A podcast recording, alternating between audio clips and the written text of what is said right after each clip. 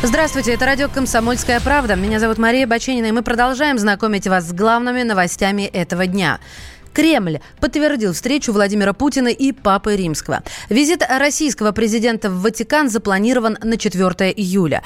В РПЦ предстоящую встречу комментировать не стали. По словам зампредседателя синодального отдела по взаимоотношениям церкви с обществом и СМИ Вахтанга Кипшидзе, Кипшидзе визит Путина к Папе Римскому носит межгосударственный характер.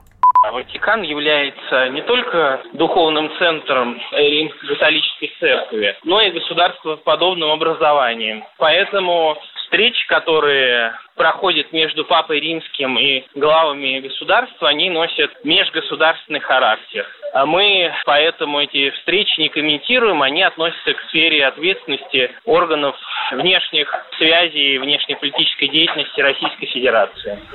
На встречу могут обсудить широкий круг вопросов. На Москву будут интересовать темы взаимодействия православия и католичества, считает политолог Дмитрий Орлов. Я думаю, что встреча позволит э, создать, так сказать, четкое представление о возможном взаимодействии. Может быть поднят широкий круг вопросов. И взаимодействие православия католичества, и правовое положение, отнюдь не блестящее православие в странах СНГ, в ближайшем зарубежье. То, каким образом Россия может продвигать свои интересы в Ватикане, в целом в католическом мире. Это уже вторая встреча Франциска и президента России за последние несколько лет. Предыдущая аудиенция была в 2015 году. Тогда Владимир Путин и Папа Римский общались больше часа, обсудили ключевые и международные проблемы, в том числе кризис на Украине. Ну а у нас на связи религиовед Института Европы Российской Академии Наук Роман Лункин. Роман, здравствуйте. Здравствуйте, приветствую вас. Хотелось бы у вас, как у специалиста, поинтересоваться, а как проходит аудиенция у Папы Римского? А, аудиенция у Папы Римского проходит э, в, в, в обычном формате, и в данном случае, э, в общем-то, церемония резко отличается от того, как встречались Папа Римские с главами государства в средние века. Э, то есть правитель не должен целовать эту, ту, туфлю Папы Римского, не должен преподать к перстню, который является символом власти. И, собственно, в данном случае ну, церемония, она ограничивается именно дипломатическим протоколом, э, который является общим для всех государств. То есть э, там и президента сопровождают представители МИДа и посол в Ватикане российский, и, э, и, и Папа Римского сопровождает госсекретарь Ватикана, то есть министр иностранных дел Ватикана, и, и представители, вот те, которые занимаются отношениями с Россией, наверное, с Русской Православной Церковью. А, моя даже, даже моя фантазия не может справиться с переносом вот с, э, средневековых традиций в современный мир. Не могу себе этого представить. Ну хорошо, а чем-то церемония отличается от встреч с главами других государств? Вот с Россией так, а, например, с э, лидером Кореи по-другому было бы? А, ну, я бы сказал, что скорее Э, скорее отличается набором тем, потому что и у, у президента Путина, у Папы Римского есть э, ну, а, определенная тематика, которую они должны затронуть. И это связано и с, э, со взглядом на глобальные проблемы, но это как раз то, что обсуждают лидеры всех государств с Папой Римским, я думаю. Это и взгляд на религиозную свободу, защиту прав христиан во всем мире – и, э, в частности, на Ближнем Востоке. И помимо этого, я думаю, что э, собственно, президент Путин, он, его тоже интересует взгляд э, Папы Римского на то, как развивается вот сейчас отношения Русско-Православной Церкви с Константинопольским патриархатом. Но в данном случае я думаю, что придется догадываться о повестке дня, но э, вот интересно, что Папа Римский, э, он делает обязательно какой-нибудь интересный подарок, символический, э, главе государства по окончании аудиенции.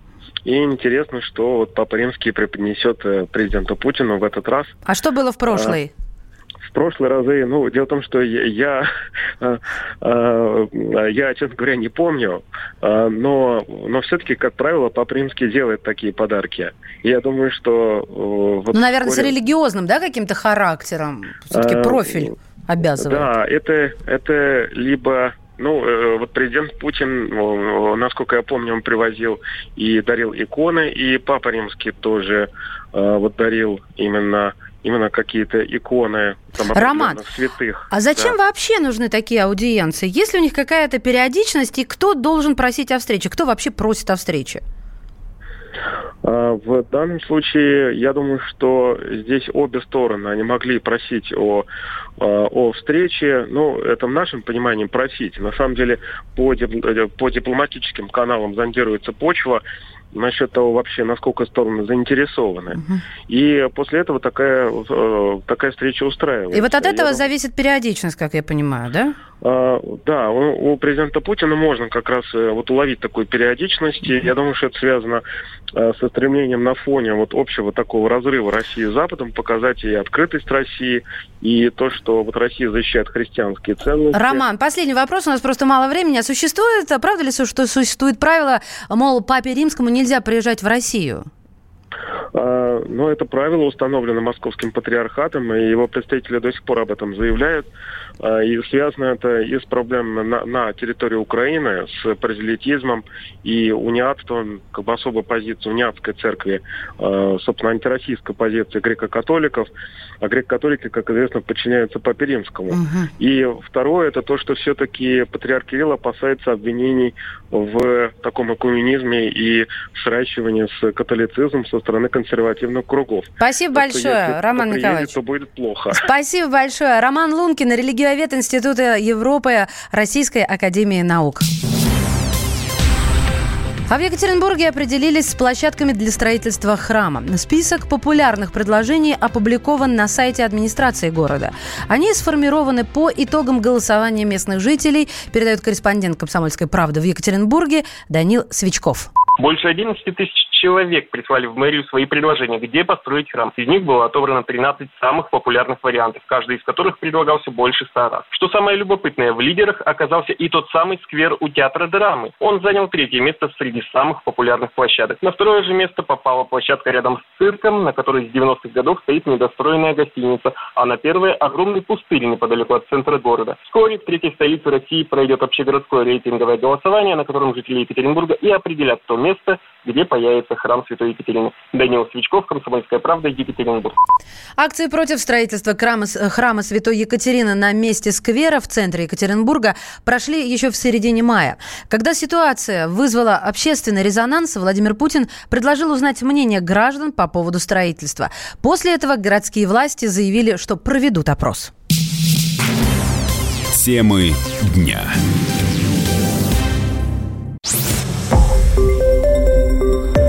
Радио «Комсомольская правда». Более сотни городов вещания и многомиллионная аудитория. Екатеринбург 92 и 3 FM. Эм. Кемерово 89 и 8 FM. Эм. Владивосток 90 и 4 FM. Эм. Москва 97 и 2 FM. Слушаем всей страной.